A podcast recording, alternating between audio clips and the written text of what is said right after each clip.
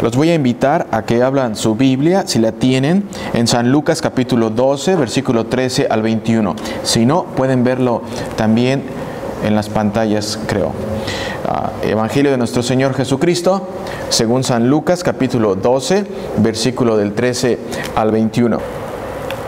Aquí el Señor Jesucristo está hablando y dice esto. A uno de la multitud le dijo, Maestro, dile a mi hermano que comparta conmigo la herencia. Pero Jesús le dijo, Hombre, ¿quién me ha puesto como juez o mediador entre ustedes? También les dijo, Manténganse atentos y cuídense de toda avaricia, porque la vida del hombre no depende de los muchos bienes que posea. Además, les contó una parábola. Un hombre rico tenía un terreno que le produjo una buena cosecha, y este hombre se puso a pensar, ¿qué voy a hacer? No tengo dónde guardar mi cosecha. Entonces dijo, ya sé lo que haré. Derribaré mis graneros, construiré otros más grandes y allí guardaré todos mis frutos y mis bienes. Y me diré a mí mismo, ya puede descansar mi alma, pues ahora tengo guardado muchos bienes para muchos años. Ahora pues, a comer y a beber y a disfrutar. Pero Dios le dijo, necio, esta noche vienen a quitarte la vida. ¿Y para quién será lo que has guardado? Eso le sucede a quien acumula riquezas para sí mismo, pero no es rico para con Dios. Palabra de Dios. Queridos hermanos, esta es una lectura eh, muy importante, una lectura donde vamos a estar meditando eh, en varios versículos de esta y sé que va a ser una bendición para tu vida. Eh, es interesante que el Señor Jesucristo está básicamente predicando, enseñando a todas las personas y esta persona se acerca y le hace una petición. Este hombre le hace una petición a Jesucristo. Ah, probablemente eh, eh, había recibido la herencia, pero solamente recibió una pequeña porción. Es importante que notemos esto. ¿Por qué? Miren lo que le pregunta. Maestro, dile a mi hermano que comparta conmigo la herencia. Él está pidiendo una parte de la herencia está pidiendo un, pedazo de la herencia. Eh, eh, seguramente que su papá eh, falleció y él está pidiendo una parte de la herencia. Ahora, también, ¿qué nos dice esta petición de parte de este hombre? Este hombre, aunque estaba enfrente de su Salvador, aunque estaba enfrente del Salvador del mundo, su corazón estaba enfocado en dónde? En la herencia aunque él estaba parado enfrente del Señor Jesucristo, él tenía su mente y su corazón pensando en lo que eh, iba a obtener o cómo le iba a hacer para obtener algo. Queridos hermanos, esto nos sigue pasando hoy día. ¿Cuántos de nosotros cuando venimos a la iglesia y estamos en el servicio, como en este momento, llega un punto donde nos damos cuenta que ya estamos pensando otras cosas y estamos pensando cómo le vamos a hacer para solucionar ese problema? Este hombre no es en nada diferente a ti y a mí. Algunas veces nosotros eh, eh, estamos frente a la palabra de Dios, estamos escuchando el mensaje del Salvador del mundo, pero nuestra mente, nuestra carne está enfocada en saber cómo le voy a hacer para solucionar ese problema. Aquí, este hombre le hace esta pregunta al Señor Jesucristo. ¿Por qué? Porque dice la Biblia que de la abundancia del corazón habla la boca. ¿Cuál era eh, el motivo por el cual estaba con Jesucristo, porque quería ver si le podía ayudar para conseguir un bien material pero nunca hablaba con él o estaba con él acerca de las verdades del reino. Jesucristo le contesta a este hombre, versículo 4, miren, hombre, ¿quién me ha puesto como juez o mediador entre ustedes? Queridos hermanos, Jesucristo no vino a esta tierra para repartir propiedades, no, ese es el trabajo de las autoridades de este mundo, que el mismo Dios ha puesto eh, para que lleven a cabo ese trabajo. Versículo 15. Aquí el Señor Jesucristo dice esto. También les dijo, manténganse atentos y cuídense de toda avaricia, porque la vida del hombre no depende de los muchos bienes que posea. ¿Cuál vida?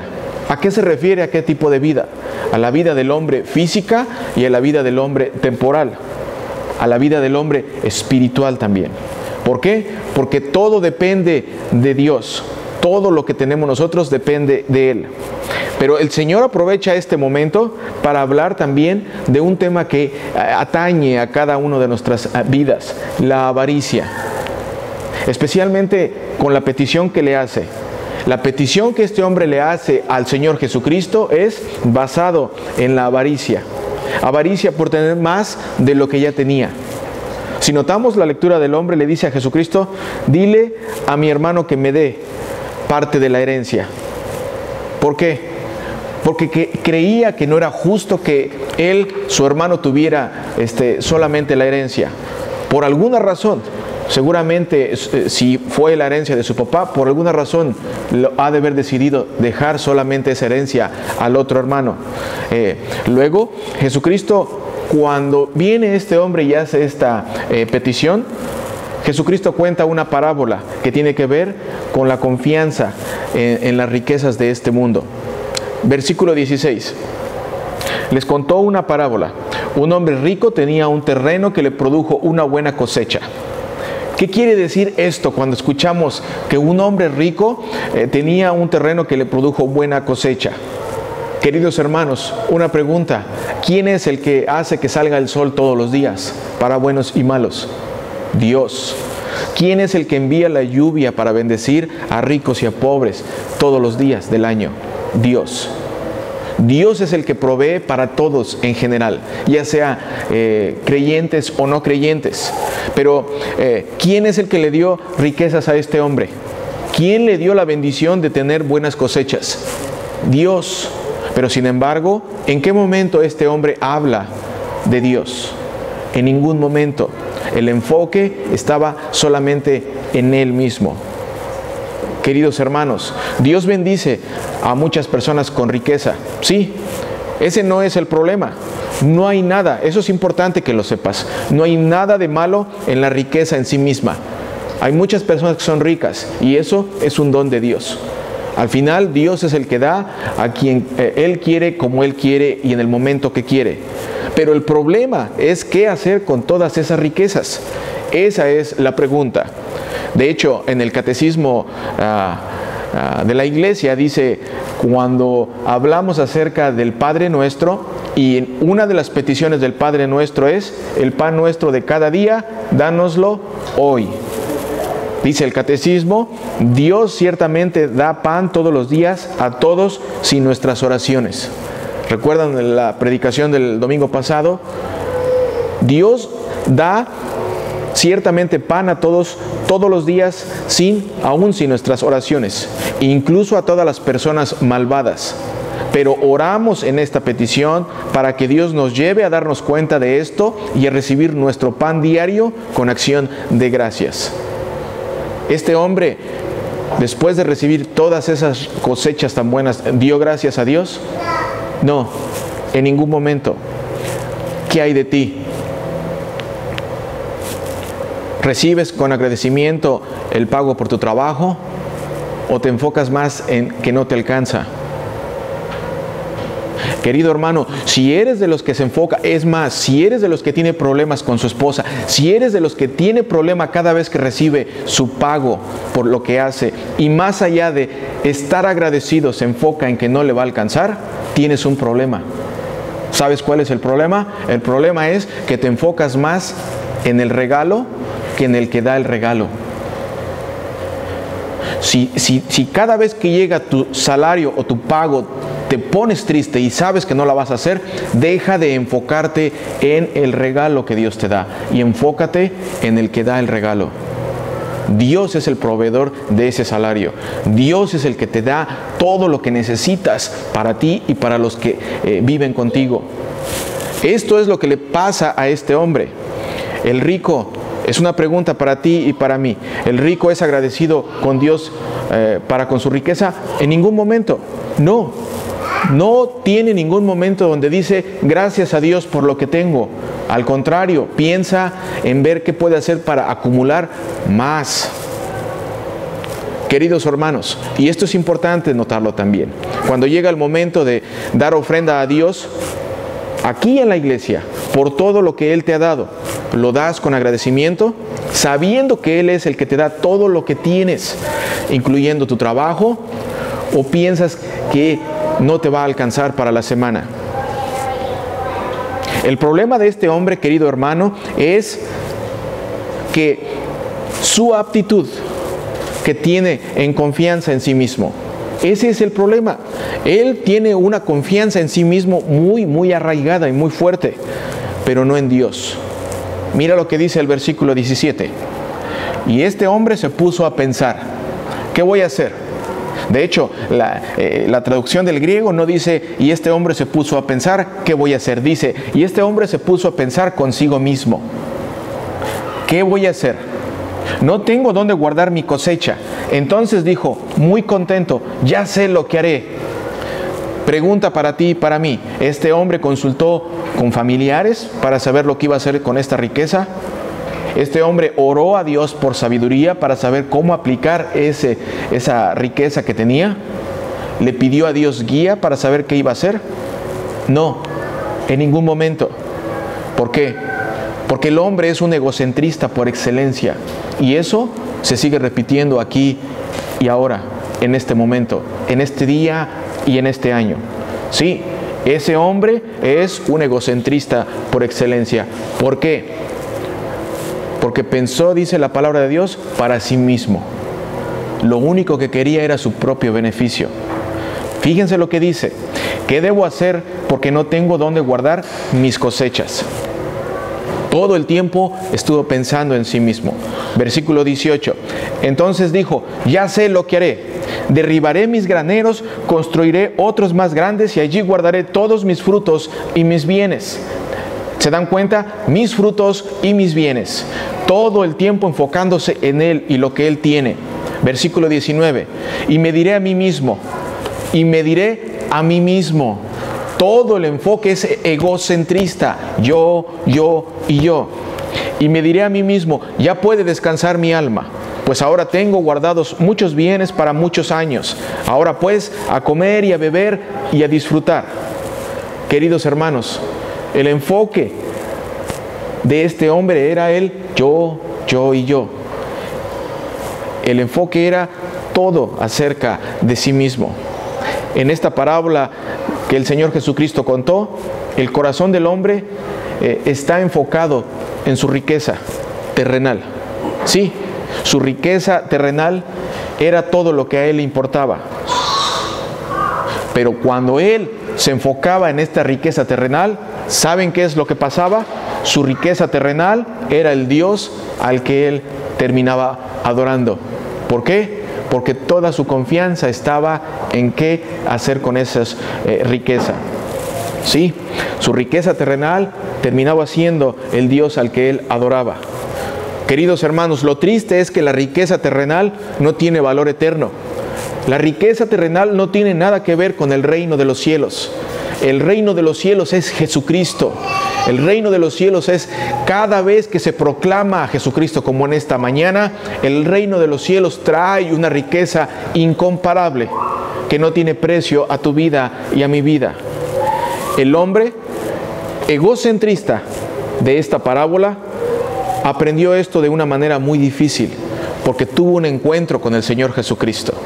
Él se acercó pidiendo o buscando sus propios intereses al decirle que le ayudara a tratar de conseguir algo de esta herencia y el Señor Jesucristo le dio una enseñanza y te la da a ti y a mí en esta mañana. Versículo 20. Pero Dios le dijo, necio, esta noche vienen a quitarte la vida. ¿Y para quién será lo que has guardado? Eso le sucede a quien acumula riquezas para sí mismo, pero no es rico para con Dios. Queridos hermanos, el verdadero Dios vino a él y le dijo, necio. La, parábola nos está diciendo que dice la parábola que Dios mismo vino y le dijo, necio, esta noche vienen a quitarte la vida y para quién será lo que has guardado. Este hombre confiaba y dependía de su riqueza terrenal como su Dios. Pero su riqueza terrenal no podía hacer nada por él. ¿Cuándo? en el momento de su muerte. Por eso el Señor Jesucristo le dice, Dios vino y le dijo, necio. ¿Quién es una persona necia? Una persona que ha escuchado las verdades eternas, una persona que ha escuchado quién es tu sustentador, una persona que ha escuchado quién es el que te ha rescatado, quién es el que te sostiene y aún así todavía niegas esa bendición en tu vida. Aún así dices, pues yo esto es lo que creo y así voy a continuar. Cuando la palabra de Dios nos habla, eh, nos invita a abrir nuestros corazones y reconocer a Dios en todos sus caminos. Hermano y hermana, en el momento de tu muerte, tú y yo, las cosas que tienes no te van a ayudar, ni van a poder hacer algo por ti. No, nada.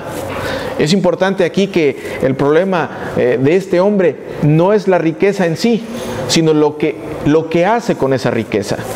La riqueza de los bienes materiales en sí no son el problema. Tú puedes tener muchas riquezas material. Tú pues, si Dios te bendice, gloria a Dios. No hay ningún problema con ser rico o tener eh, bienes materiales. El problema es dejar que los bienes materiales se conviertan en un sustituto por Dios. Que ahora tu enfoque sea eso y que tu enfoque sea el regalo de Dios, no el que da el regalo, no Dios el que da los regalos. Un ejemplo, ¿cómo podemos ver un ejemplo hoy día? Un ejemplo directo para ti y para mí en esta mañana. Si llega el domingo y no tienes tiempo para Dios después de que te ha dado trabajo, salud, esposa, esposo, hijos, trabajo, un sueldo, un carro, después de que Él te ha dado la vida en sí, el hecho de que llegue el domingo y puedas abrir los ojos y que abriendo los ojos te des cuenta de las bendiciones que Dios te ha dado, después de eso digas, no tengo tiempo para ir a la iglesia, tengo algo que hacer. Si me da tiempo, voy. Cuando tenga tiempo, voy a ir. Queridos hermanos, Dios es el que le da el tiempo, Dios es el que nos da la oportunidad y cuando escuchamos eso, escuchamos la parábola donde dice, y Dios vino y dijo, necio, hoy vienen a pedir tu alma. Esas son eh, lectura para ti y para mí y para gente que conocemos que está cerca de nosotros.